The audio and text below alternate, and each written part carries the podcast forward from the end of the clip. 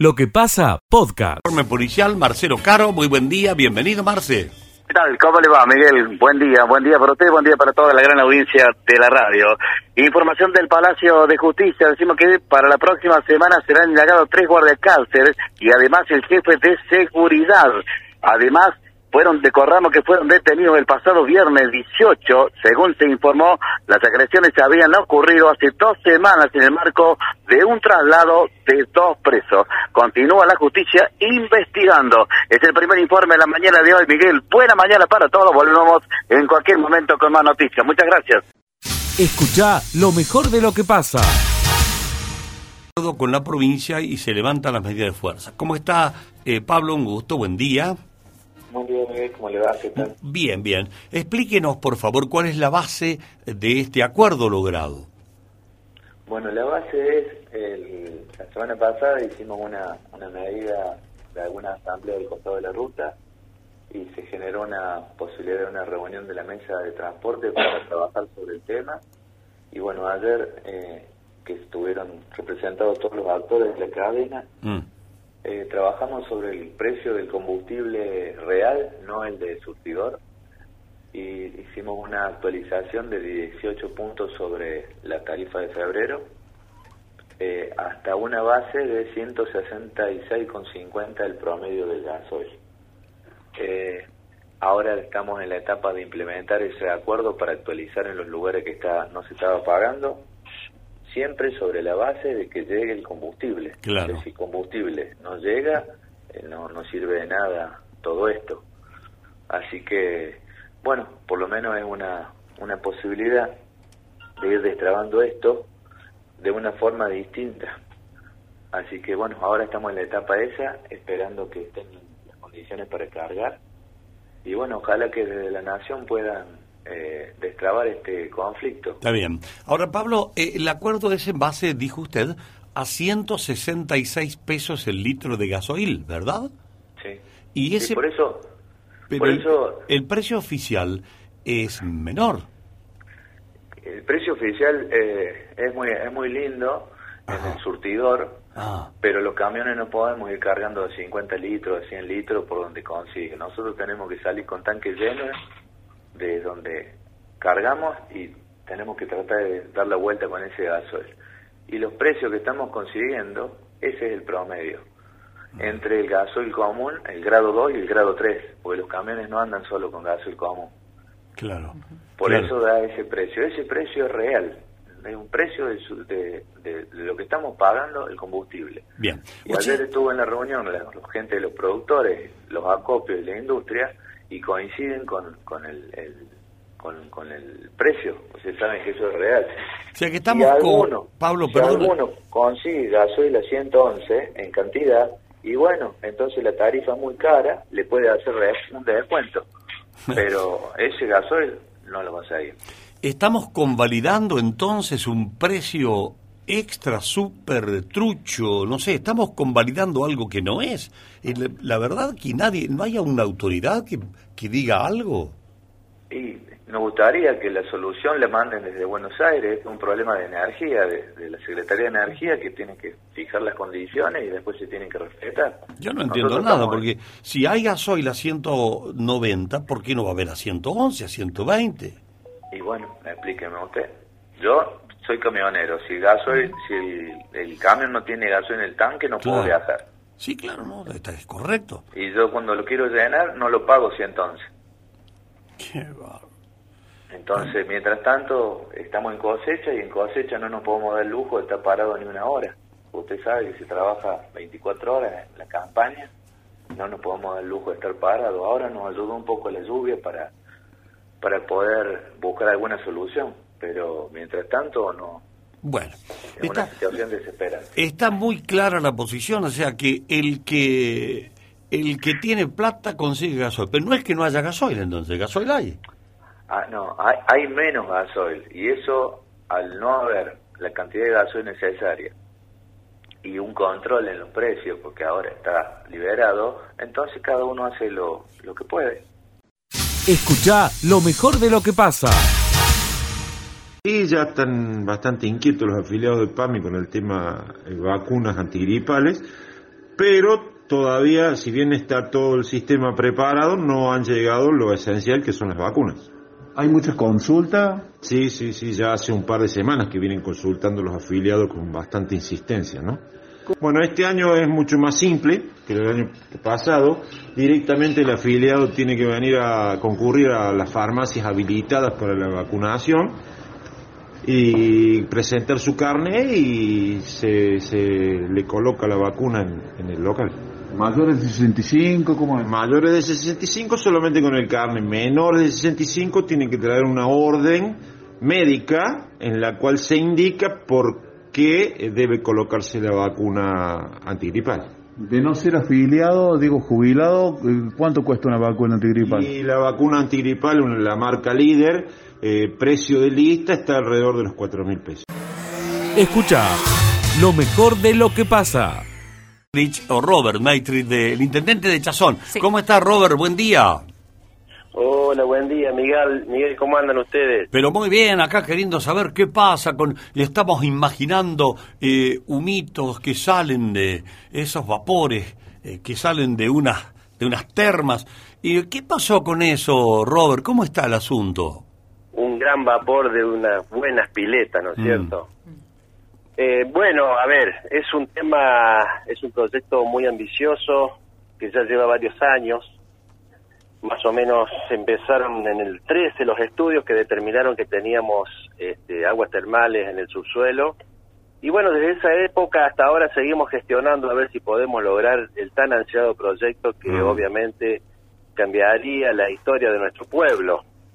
Pero bueno, eh, en un principio se hizo un estudio y se hizo todo un estudio de mercado como para poder eh, captar inversión privada para poder realizar la perforación, sobre todo que es la más costosa de todo, porque Claro. entendemos que, que una vez que tengamos el agua en superficie, el resto llega por añadiduría, ¿no es cierto? Sí, seguro. ¿A cuánto, bueno. perdón Robert, a cuántos Sí. metros está, a lo mejor estos datos lo hemos difundido ya varias veces, pero con tantos años nos olvidamos, ¿a cuántos metros está la veta de agua termal? El estudio determina que a partir de los 770 metros empiezan una serie de acuíferos con areniscas, pero tendríamos que estar llegando alrededor de los 1000 metros, entre, entre 950 y 1100 metros, ahí sería, este, habría la cantidad suficiente de agua con las características lógicas de, de temperatura y calidad del agua. Así Mil- que, bueno, Así que habría que, hay que hacer una perforación de mil metros promedio para sacar, claro. Imagínate para una, yo me acuerdo cuando se hacían la- las perforaciones para, para casa, eh, a 30 metros ya tenés agua, pero agua potable. Y era toda una Claro. historia hacer una, una perforación de 30 metros. No. No, y aparte, digamos, es una historia que no lo hace cualquiera, lo hace, lo tiene que hacer una empresa que esté prácticamente dedicada a hacer pozo petrolero, Claro. porque en realidad lo que también hay que evitar es la contaminación de una napa con otra. Digamos, es un trabajo que lo hacen realmente eh, empresas que en el país hay pocas, hay dos o tres empresas que lo hacen, y, y sobre todo muy oneroso. Y ese Claro. es el problema con el cual estamos, eh, que tenemos, ¿no es cierto? Porque estamos hablando de 700, entre 700 y un millón de dólares hacer la perforación sola, Solamente la perforación. solamente la perforación. Entonces, bueno, obviamente que las cuentas municipales no dan para este proyecto y es así que, bueno, este, tiramos las líneas a nivel provincia, a nivel nación. Hoy el proyecto se encuentra en obras públicas de la nación, donde existe la posibilidad de conseguir un financiamiento internacional para poder realizar esta obra. Bueno, Así que bueno, estamos este, expectantes. Por supuesto que los avatares económicos por lo que atraviesa el país siempre nos viene jugando en contra, pero bueno, siempre esperanzados de que en algún momento esto se pueda revertir y, y lograr tener este parque termal en nuestro en nuestra región, digámosle. Está bien. Bueno, ahí está la actualización. Entonces, es un tema de dinero. Obviamente hace falta mucha plata. Financiarlo en un pueblo de la Pampa cordobesa tiene que ser alguien muy valiente eh, o muy visionario, diríamos, ¿no? Eso. Que, que invierta una cuanta millonada y después, bueno, negociar ahí con... Pero no es fácil encontrarlo a eso. Y queríamos saber en qué estaba, por eso te hemos molestado, Robert. No, por favor, eh, ninguna molestia. El, el proyecto sigue avanzando, lo hemos este, rediseñado, lo hemos readaptado. Por supuesto que esto tiene eh, 15 años, eh, perdón, unos 10, 12 años. Y bueno, lo hemos adaptado a los este, requerimientos del, del, del día de la fecha. Y seguimos luchándola, seguimos peleando, estamos esperanzados, este que bueno, que esto esto se pueda lograr. Lo teníamos a Martín Ojalá. Gil en Obras Públicas que nos podía dar una mano. Eh, bueno, ya sabemos lo que pasó con, con Martín Gil, así que seguimos peleando por otro lado. Bueno, hay que seguir Siempre- peleando. Este es el país de la lucha. Ya desde... Totalmente. Totalmente. Ya- Totalmente. a- hasta los caudillos nos peleaban. ¿Cómo lo vamos a lograr, Robert, lo vamos a lograr. Pero sin duda, el no está dado siempre, así que hay que buscar el sí, sea y cueste lo que cueste. Bien. Eh, gracias por atendernos este ratito, Robert. Muy atento, ¿eh? No, por favor, Miguel, un gusto y bueno, recuerdo de cuando era la voz del festival acá en Chazón, así que ¡Oh, Ah. cuántos años! ¿Qué es de la vida de ese festival? De tan... Se hace, ¿verdad? Sí, se hace, se sí, hace. sí, sí, sigue vigente, sigue vigente. sigue Bueno, vigente algún día nos vamos a dar una vueltita por allá, tendríamos que ¿Cómo? recoger recoger las vivencias de los pueblos que rodean a esta a esta ciudad de Villa María, que es la capital departamental. El abrazo para todos y gentileza suya, Robert. Muchas gracias. ¿eh? Gracias, Miguel. Adiós. para todos. Adiós. Escucha lo mejor de lo que pasa. Llega el especialista del tambo, José Yacheta. Buenas buen día, José. ¿Cómo estás? Bienvenido una vez más a nuestro Lo que pasa. ¿Cómo te va, Miguel? Que decís, un placer enorme estar en contacto con todos ustedes en esta mañana eh, con cielo nublado. eh, linda mañana, de todas maneras, hay que señalarlo. Nosotros recorriendo, como siempre tratamos de hacerlo, Miguel, eh, en el Tour Lita de Lázari, lo que son los precios de los quesos en eh, la de mega distribuidora Don Emilio, ahí en Avenida Perón. Sí, Me sí. parece siempre es bueno y oportuno hacer un repaso. Vi las leches, Miguel, Está la Yatasto de nuestro amigo Luciano Ditela, Sí. a 105 pesos la larga vida, la descremada, 106 en realidad, 105.99 los famosos precios Mm. este, de tienda. Eh, y la Angelita, que si mal no me equivoco es de, eh, producida por Abeco Agro, eh, es 111,50. Ese es el valor en, aquí. Y entonces me caminé un poquito la góndola de los quesos y ahí me fui al Duyamil con el cremoso. El cremoso en fábrica, vamos a cerrar el número para no andar, eh, que se pierda tanto el, el oyente, 570 pesos el kilo por horma, es decir, precio por kilo, venta por horma, ¿de acuerdo? Sí, sí, sí, sí. Eh, eh, volvé eh, un poquito a la leche, por favor, porque Sí. tengo acá una oferta de un mayorista, ¿no? Eh, la lechelita, leche lechelita, no sé de quién será. Lechelita, sí, correcto, correcto, leche lechelita, efectivamente, sí. Claro, la Eh, tiene oferta, este es un mayorista, que es el ISIS, Sí. 89,99. Bien, bien, bien, bien, buen, buen, buen precio, interesante eh, número. Eh, Lechelita, si no me equivoco, Miguel, es de mm, la, eh, eh, la empresa Arsa, eh, que es Alimentos Refrigerados Sociedad Anónima, eh, es de Vicentín esa empresa, Ah, eh, es la que está, eh, tiene dos plantas, digamos, una en Lincoln, en Arenaza, en realidad concretamente, y otra planta aquí en Montecristo. Eh, la marca Leche, Lechelita. lechelita. ¿Eh? Así que, ah, no, eh, comprarla... Angelita es de Adecuadro. Es de Adecuadro que también le compró a Sancor.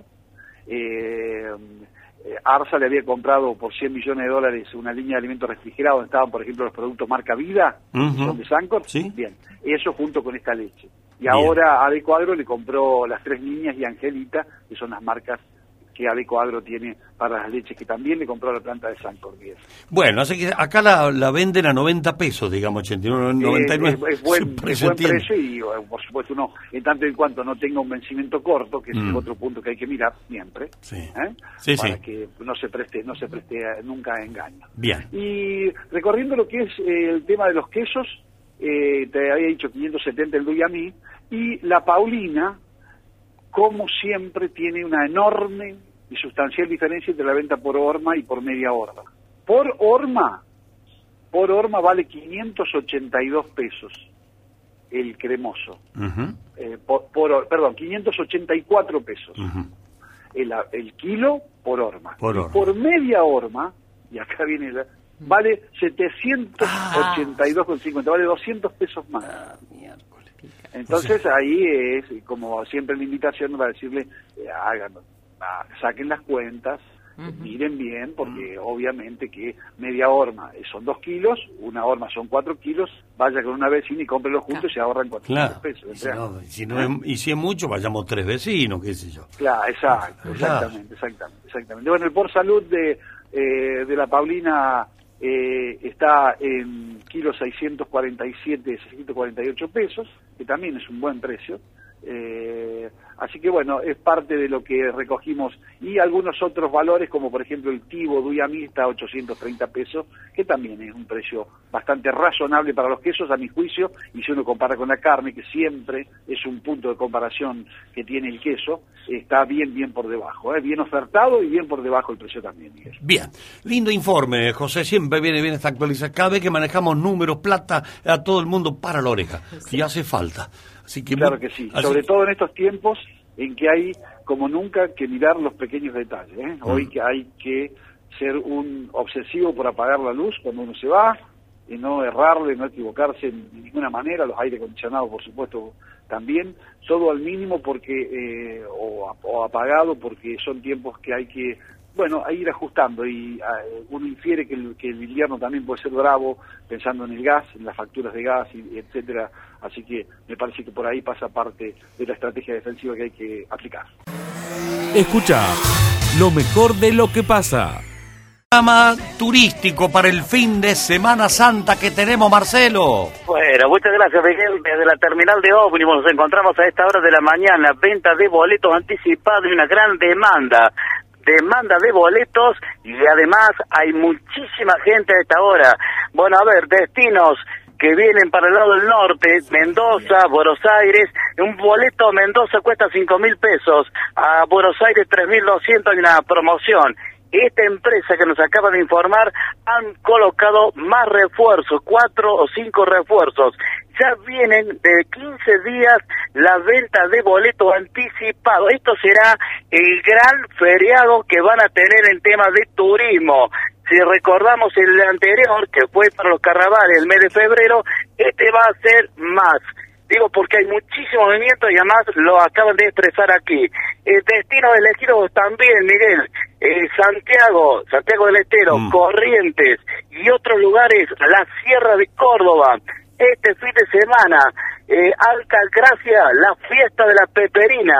Viajar a Altagracia cuesta algo de 1.400 pesos. Aquí en Destinos han colocado unos 7, 8 refuerzos más. También viajan a Embalse, 770 pesos el boleto. Santa Rosa de, de Calamochita, mil pesos. Viajar a Córdoba, 740 pesos. Esto es lo que ocurre en el terminal. Una gran cantidad de gente de hace unos 15 días buscando boletos. Bueno, gracias, Marcelito. Tiene con precio y todo. Espero que tengan gasoil. Para los colectivos, tienen que tener gasoil. Ponen refuerzo. Dice Marcelo nos cuenta que tienen, tienen que poner refuerzos. Eso significa más coches. Más para, coches. Para llevar más gente. Hay que ponerle gasoil. Más Eso. consumo de gasoil. Exactamente. ¿Cómo harán las empresas? Deben tener su... Eh, tener su... Y, Debe tener, debe si estás tener. en la terminal, eh, Marce, por ahí en off, que te cuenten. Claro. Eh, ¿Cómo, cómo hacen el manejo del combustible? Porque si no, con- no se consigue. Claro. Pero bueno, es importantísimo. Así que me quedaron los valores. Cinco Luca Mendoza, Marcelo. Sí, Miguel. Cinco mil pesos, ¿eh? Bien, bien, bien. Y me quedó No la la- familia, cada uno. Sí, no, está bien. Bueno. Eh, a Córdoba 740, me parece que dijiste. Sí, 770. 740. 40. ¿Cómo retiene, Miguel? Eh, Yo no retengo nada. ¿eh? Usted retiene, ¿eh? sí, yo te estoy Sí, está escuchando. bien, es más chico que yo, Miguel. Yo cuando tenga la edad tuya, mire, no voy a acordar de nada. Miguel, embalse 770, Santa Rosa, mil pesitos. Sí. Bueno, bueno. Ahí tiene todos los destinos. Bueno, Marcelo, fíjate cómo hacen para... Preguntarle a algún amigo ahí de los, de los colectiveros, cómo hacen para... ¿Cómo se manejan con el gasoil? Eh, Bedín? Bueno. Es interesante el temita ese. ¿eh? Bueno, lo que sí me crucé al frente, Ajá. veo el Automóvil Club, Sí. le dije al pladero, tengo dos bidones para cargar combustible, gasoil. No, bidones no. Pero No. tengo el auto. En el auto sí. Bueno, tengo dos tambores, ¿no? Uh, bueno, ¿no, te- no me vendes? No, sí te vendo para el auto, pero no no para tener en casa con los bidones. Ah, Eh, no, claro. Y eh, tres mil pesos estaban vendiendo nada más de gasoil con el auto. Vos, vos arrimás al surtidor y te Sí. ponen hasta tres mil pesos. sí, Este, Dame cinco. No, no, tres mil. tres mil. Sí. Te pueden cobrar cinco, pero te dan tres. Sí, si querés. Te pueden si cobrar querés- cinco, dice. No. no, no, no te, no te van a cobrar más de lo que te dan. No, lo que, ¿Cómo te van a cobrar cinco? Si querés, eh, si querés más cantidad de gasoil que por tres mil pesos, te dicen, vení a la oficina, vamos a echarle un ratito allá. Y capaz que aparezca el gasoil, pero... Un poquito más. Eh, sí, sí, sí. Bueno, Marce, gracias por el laburo, muy atento, ¿eh? Miguel, dos cositas. Un Sí. vehículo acaba de perder el control. Esto en calle 25 de mayo, antes de llegar a calle Buenos Aires. Se subió arriba de la vereda de Pesca. Escucha lo mejor de lo que pasa. Libertad, Gustavo referente. Soria. A Gustavo, eh, que es referente del Partido Libertario en la ciudad, ¿no? El espacio de Javier Milei en Córdoba, que lo han definido así, Sí. políticamente, como para que no haya duda, ¿viste? Sí, sí. Que quede bien claro. El espacio de Javier Milei. Gustavo Soria, ¿cómo estás, Gustavo? Gracias por atendernos un minuto, Gustavo. Muy buenos días, Miguel. Un placer escucharlos y también saludar a toda tu audiencia. Bueno, a ver, eh, contanos algo. Ya se inauguró la casa, ¿verdad? En, en Villa María del partido. Sí, nosotros decimos básicamente que es el espacio está en nosotros. Nosotros somos el espacio, Ajá. estemos donde estemos.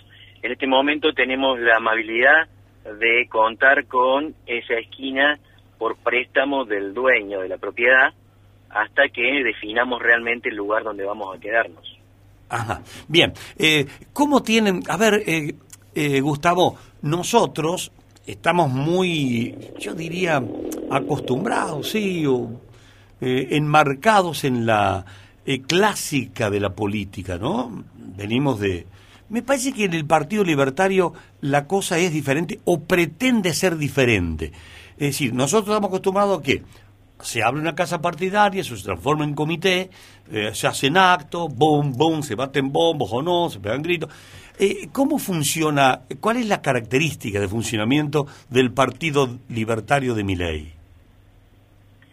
Bueno, en principio el Partido Libertario es un partido que es preexistente a que el señor Javier Milei, o diputado ahora, se lanzara al ruedo de la política, ¿sí? Nace hace un poquito más de cuatro años en la provincia de Córdoba, casualmente fue el primer partido libertario que se funda. De ahí surge la idea de extenderlo a todas las regiones del país, llegando por supuesto a Cava, a la ciudad autónoma de Buenos Aires. El Partido Libertario entonces invita constantemente al señor Javier Milei a participar de política porque él enarbola las ideas de la libertad que nosotros tanto defendemos. Bien. Es así que formando una, eh, podría decirse, un frente electoral con algunos otros partidos un poquito más pequeños, se crea la Libertad Avanza, ¿correcto? Bien. Esto vendría a ser el nombre del frente electoral, en el cual nosotros como Partido Libertario estamos inscriptos, sumados.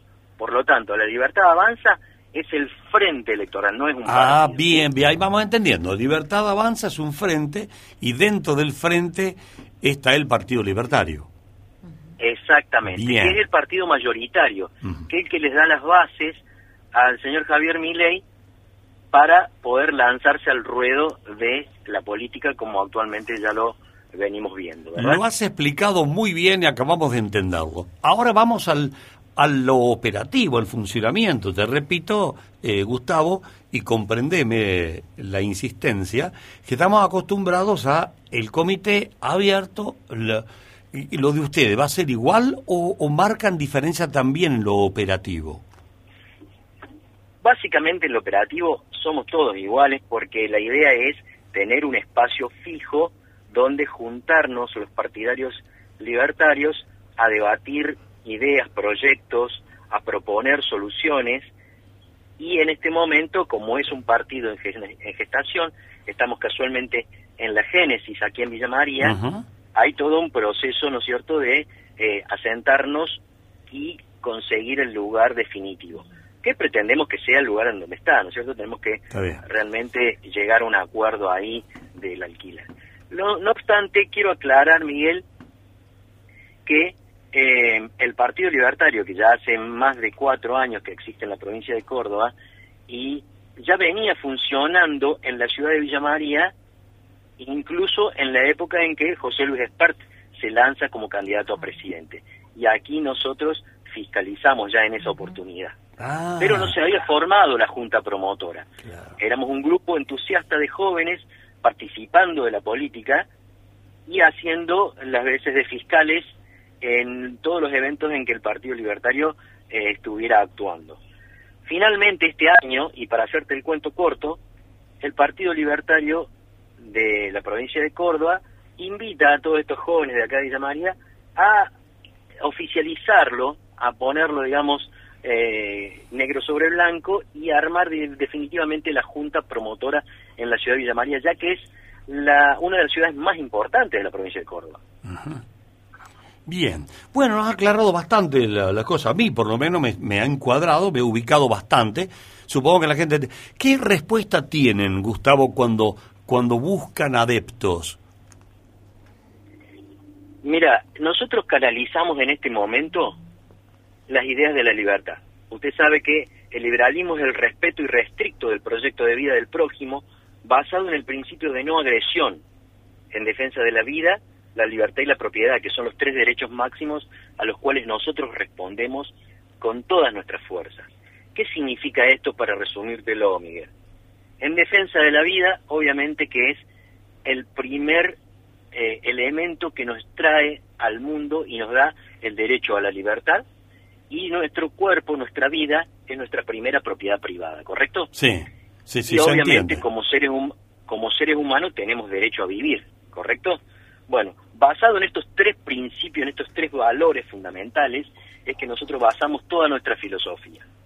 Y es el respeto irrestricto a este proyecto de vida, siempre basado en el principio de no agresión. Por lo tanto, mi libertad termina donde empieza la libertad del otro. Correcto, bueno. O sea, acá no hay libertinaje, como se suele decir por ahí, ni nada por el estilo. Bien, bien, bien. O sea, Te vuelvo a insistir en el pedido de ¿qué, qué encuentran en la ciudad de Villa María eh, cuando van a transmitirle este mensaje y estos fundamentos del Partido Libertario.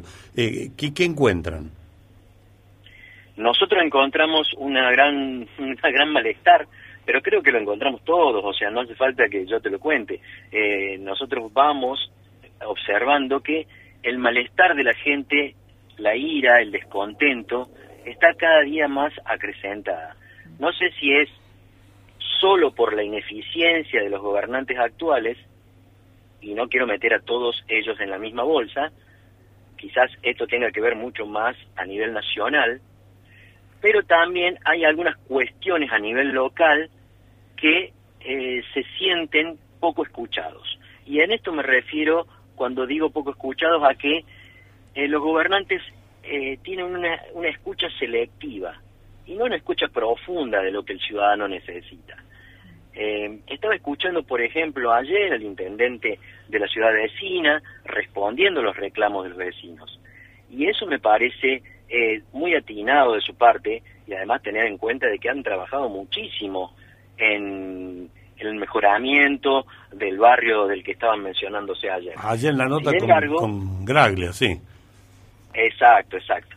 Sin embargo, también hay que estar atento al reclamo directo del vecino, cuando pasan mucho tiempo eh, sin haber los servicios básicos o cuando se encuentran con que se trabaja muchísimo, por ejemplo, en hermosear la costanera, o en hermosear el anfiteatro, o en hermosear las avenidas, y hay cuatro o cinco barrios que ni siquiera tienen el servicio de gas natural, pero más allá de también de estos reclamos, hay que tener en cuenta que eh, el comerciante, al que nosotros observamos cada día, porque estamos en la actividad comercial, eh, está muy, eh, ¿cómo se, se dice?, aplastado por el peso de las tasas y de los impuestos. Bien. Y todos estos reclamos tienen que ver con la realidad que vive la Argentina en general, ¿no es cierto? Bien, bien, está El liberalismo viene a dar respuesta a ese, a ese reclamo. Querido Gustavo, estás dando un diagnóstico que en realidad varias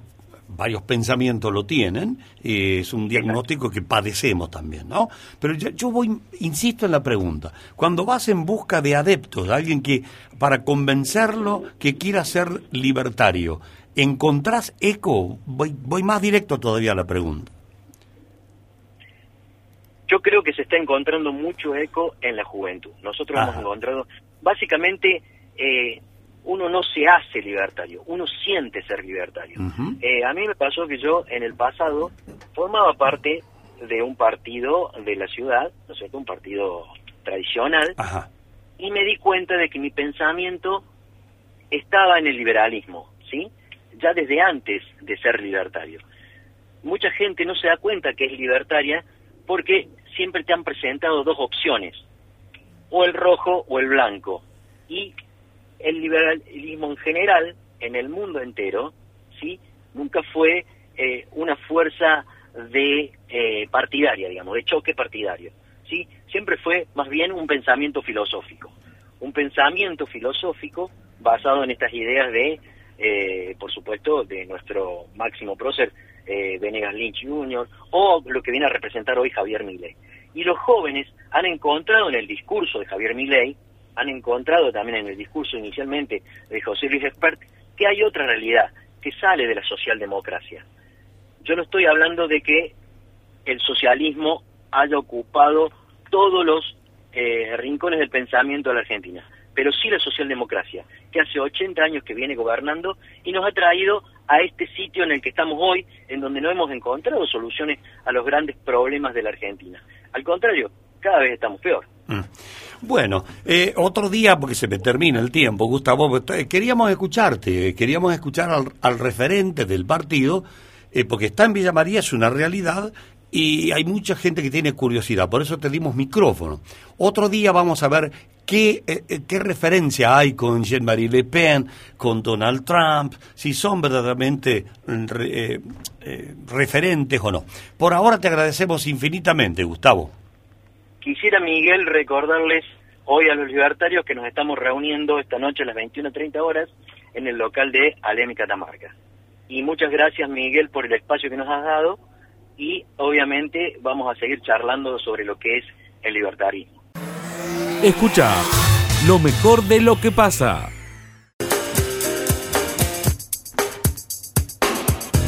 La columna de Martín Ananís. Miguel, ¿se viene un nuevo aumento en el agua No. en Villa María? Atención a esto, porque vengo con malas noticias, pero está hecho el pedido formal. La cooperativa 15 de mayo, Aguas de Villa María, ha presentado el pasado jueves ante el Consejo Liberante una nota en el que le pide a los concejales retomar eh, justamente las negociaciones para reajustar la tarifa de agua, cloacas y de desagües pluviales. Una frase que dice esa nota.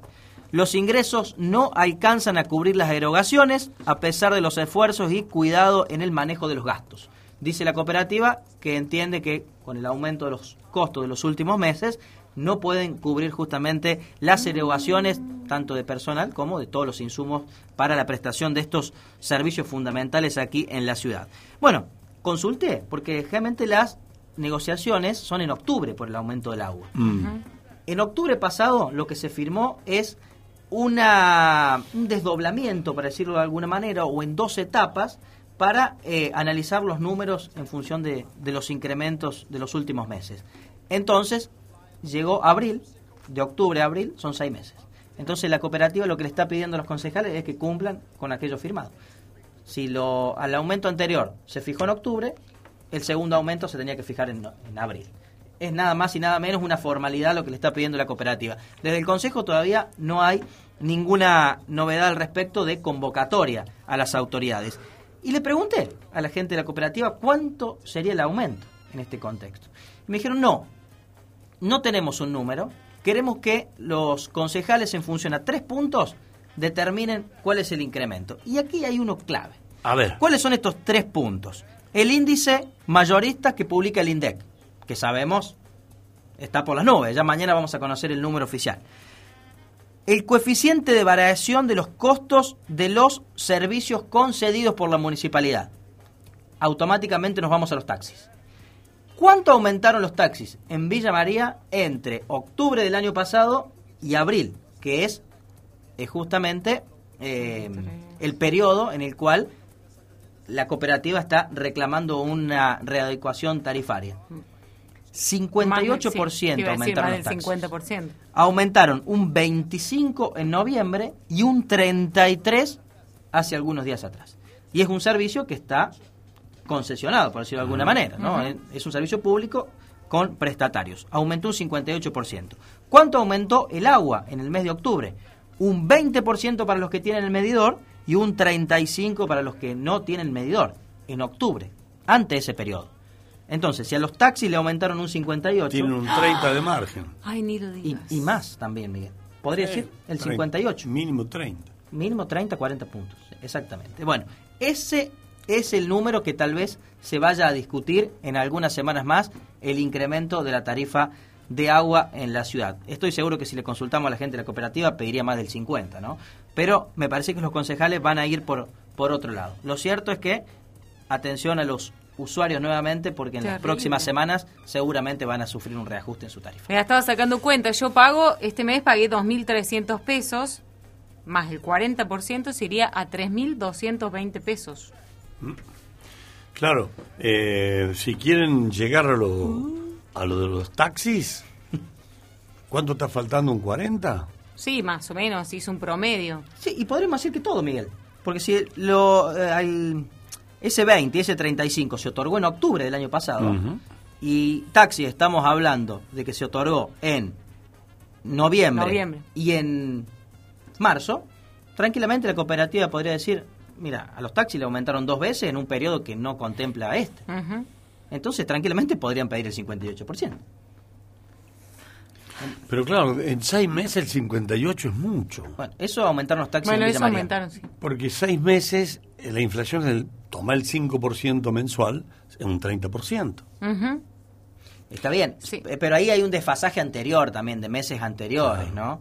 Y la, y la cooperativa también siempre va para atrás en los aumentos. Nunca la cooperativa pide aumentos para adelante en función de las previsiones, sino de lo que ya viene pasando, ¿no? En materia de inflacionaria. Y no hay duda que Ah, bueno. el incremento de costo ha sido amplio y muy grande, pero claro, los usuarios, lo decimos siempre. Sí, para tienen- nosotros, eh, si es Claro. lo anterior o lo, pos- o lo que viene, es lo mismo. Es lo mismo. Estaba, Bueno. la, estaba la ganza. Ahí entendés, Miguel, por qué la gente, estamos, yo me incluyo, por qué estamos tan enojados, porque uno entiende que el taxista tiene que vivir de eso, uno entiende a la cooperativa prestataria del servicio, uno entiende todo. Pero ¿quién se pone una vez del lado de la gente que paga los impuestos, de que tiene un sueldo módico, de que por ahí en la paritaria de su sindicato o que negocia su sindicato no le alcanza? ¿Quién se pone del lado de los jubilados que ganan dos mangos, que tienen una obra social que le cubre lo que se le canta?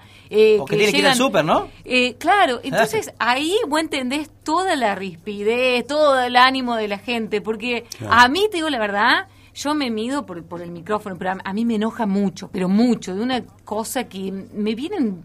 Pero no te va a creer que se nota. Eh, no, porque ¿sabes No, qué me no, pasa? bien, es que siento que se nos ríen en la cara. Y sí, lo que pasa es que... bueno, Y que estamos todos ahí como siempre, acostumbrados a que se nos ríen en la y, cara. y sí, va a seguir, porque ¿cómo haces vos? No, pero en algún momento tenemos que decir, va. No, además de los órdenes del Estado, de cualquier organismo del Estado, sea provincial, nacional o provincial, se habla de eh, bajar la inflación, de bajar los costos. sí. eh, y bueno, y tenemos la posibilidad de, desde el Estado local, no aumentar los impuestos, y los impuestos aumentaron más del 30% en este año 2022, que es- si bien es menos que la inflación, es un aumento, en fin, ¿no? Bueno, en el caso de los servicios públicos han aumentado todo. La, el colectivo, otro aumento pendiente. ¿Cuánto pide en TUPSE de aumento? Un 100%. Porque hoy el colectivo vale 35, pero en la práctica vale 30, Miguel, porque no existen las monedas de- o los billetes de 5 pesos, no están. Entonces el colectivero cobra 30. Y en TUPSE está pidiendo 60. O sea que sería de 100% el aumento y se está debatiendo también en el Consejo. Y si le sumamos otro tanto de agua, en los próximos meses vamos a tener incremento en los costos a nivel local. Y ahí vuelve a lo mismo. ¿Quién usa el transporte Sí, urbano sí, de pasajeros? Ah, La- siempre, el la gente siempre es la gente, Se somos la gente, el pueblo que no tiene, no tiene otra defensa más que el voto. Eh, no tenemos otra herramienta. Sí, la protesta. O planes. Sí. Y si tenés planes, queda la maquinita, entonces se te vuelve un boomerang. ¿Qué sé yo, muchachos? No sé. Eh, Bueno, es lo que se está ¿vas, a, debatiendo. vas a traer más aumento mañana? o Sí, no? no, no, espero, espero que no, Miguel, pero esto es lo que se está debatiendo No, no en lo el dejo Consejo. entrar, no lo dejo entrar, Miguel, no. Esto Bueno. es lo que se debate o se va a debatir en el Consejo en los próximos días. Colectivos y agua. Eh, los concejales están atajando pollo ahí. Sí. Vienen de todos lados a pedir aumento. De todos lados. Y un dato más. Vivó Pampero. ¿Qué pasó ahora? Declararon la semana pasada ambos por la acusación de abuso sexual. En el caso de Pampero, son siete las denuncias que tiene, en total, hechas por dos personas. En el caso de Vivo, tiene una denuncia de una persona. Ambos declararon la semana pasada, en el caso de Pampero más de una hora y media, bueno, defendiéndose un poco y explicando la, la situación. Lo cierto es que Vivo permanece en libertad, mientras que Vivo- eh, Pampero está detenido y con prisión preventiva confirmada por la segunda instancia, por ende seguramente va a esperar el juicio tras la reja. La columna de Martín Alanís. Miguel Borsato y gran equipo te cuentan lo que pasa de 9 a 13. La casa más grande de Villa María, la radio más grande de la región.